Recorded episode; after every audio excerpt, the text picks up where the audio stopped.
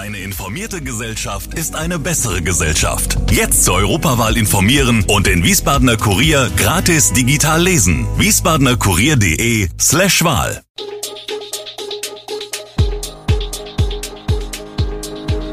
Gude, unser morgendliches News Update.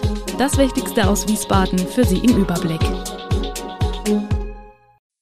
Guten Morgen aus Wiesbaden an diesem 22. Mai. Droht Wiesbaden ein Ende beim Bau von Einfamilienhäusern? Kranzplatzfest kommt gut an. Und Pflegeverband fordert Rechtsanspruch auf Heimplatz in der Pflege. Das und mehr hören Sie heute im Podcast. In Wiesbaden soll nur noch dort neues Bauland entwickelt werden, wo mindestens 50 Prozent der Fläche der Stadt gehören oder ihr vom Eigentümer übertragen werden. Außerdem soll nach den Vorstellungen der Rathauskooperation aus SPD, Grünen, Linken und Volt flächendichter gebaut werden. Langfristiges Ziel ist ein Netto-Null-Flächenverbrauch nach den Vorgaben von Bund und Land. Das sorgte in der Stadtverordnetenversammlung für heftige Diskussionen. Die Opposition befürchtet ein Aus für neue Einfamilienhäuser und sieht einen Schritt zur Enteignung.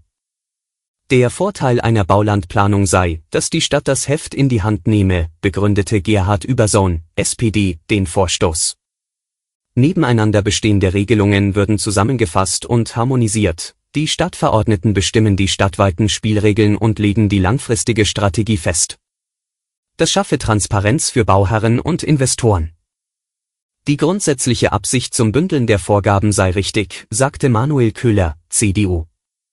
Eine Mindestdichte von 80 Wohneinheiten pro Hektar und 50 Wohneinheiten im dörflichen Bereich, wie im Antrag empfohlen, hält er dagegen nicht für akzeptabel, das wäre der Tod von Einfamilien, Reihen und Doppelhäusern und würde überall drei- bis fünfgeschossige Gebäude bedeuten. Köhler, der auch Ortsvorsteher von Breckenheim ist, sprach sich für behutsame Ortsrandbebauung aus.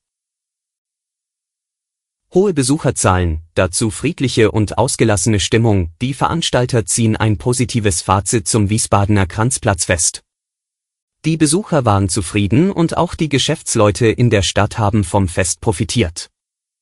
Den lockeren Charakter wüssten viele Wiesbadener zu schätzen, sagt eine Verkäuferin. Kritik gab es von manchen Besuchern an der Lautstärke der Musik, an den Abenden sei es teilweise so laut, dass eine Unterhaltung kaum mehr möglich sei, lautete der Vorwurf. Das neue Platzkonzept kam unterdessen gut an. Lob gab es dafür, dass sich die Staatskanzlei hinter der Bühne schön in die Kulisse füge. Viele Wiesbadener freuen sich schon auf das Pfingstturnier am kommenden Wochenende im Biebricher Schlosspark. Doch die Anwohner sind oft auch genervt. Im Netz gibt es bereits jetzt heftige Kritik an der erwarteten Verkehrssituation, viele befürchten ein Chaos. Davon sei man weit entfernt, sagt dagegen das Straßenverkehrsamt. In den vergangenen Jahren habe es nur wenige Beschwerden gegeben. Wer beim Parken andere behindert, muss dennoch damit rechnen, abgeschleppt zu werden.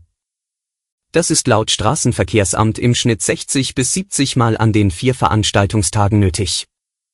Die Verantwortlichen appellieren daher an die Besucher, mit dem Bus, dem Rad oder zu Fuß zu anzureisen. Bei einem Sportbootunfall auf dem Rhein in Wiesbaden ist ein Kind verletzt worden. Das Boot war in der Nähe des Campingplatzes Redbergsaue auf das mit Steinen befestigte Ufer geprallt, wie die Polizei am Sonntag mitteilte.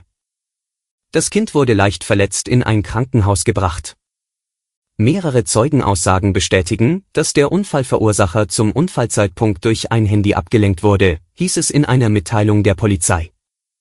Die Wasserschutzpolizei sicherte die Stelle den Angaben nach während der Unfallaufnahme.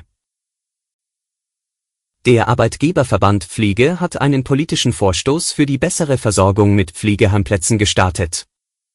Analog zu dem seit Jahren geltenden Rechtsanspruch auf einen Kita-Platz fordert der Verband ein gesetzlich verankertes Anrecht auf einen Platz im Pflegeheim. Dieser Anspruch würde den politischen Druck erhöhen, um die Herausforderungen der Altenpflege anzugehen.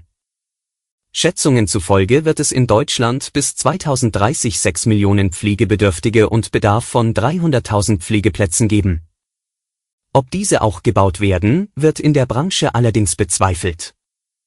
Seit 2016 habe sich die wirtschaftliche Lage der Pflegeheime stetig verschlechtert, so der Arbeitgeberverband. Und zum Schluss ein Blick aufs Thema Energie.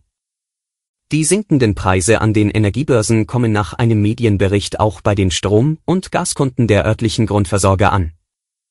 Wie die Süddeutsche Zeitung unter Berufung auf das Vergleichsportal Verifox berichtet, senken im Mai, Juni und Juli insgesamt 91 Strom- und 80 Gasfirmen ihre Tarife. Strom wird demnach im Schnitt um rund 14 Prozent günstiger, Gas um 23 Prozent. Grundversorger ist der Energieversorger, der in einem Netzgebiet die meisten Haushalte mit Strom und oder Gas beliefert.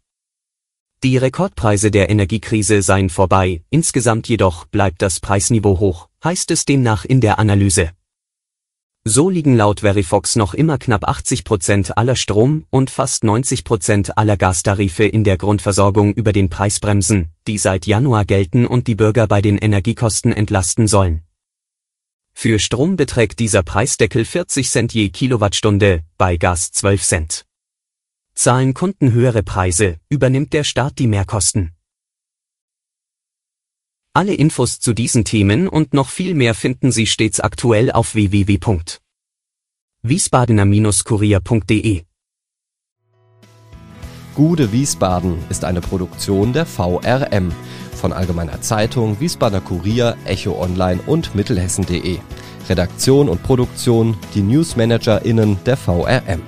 Ihr erreicht uns per Mail an audio.vrm.de.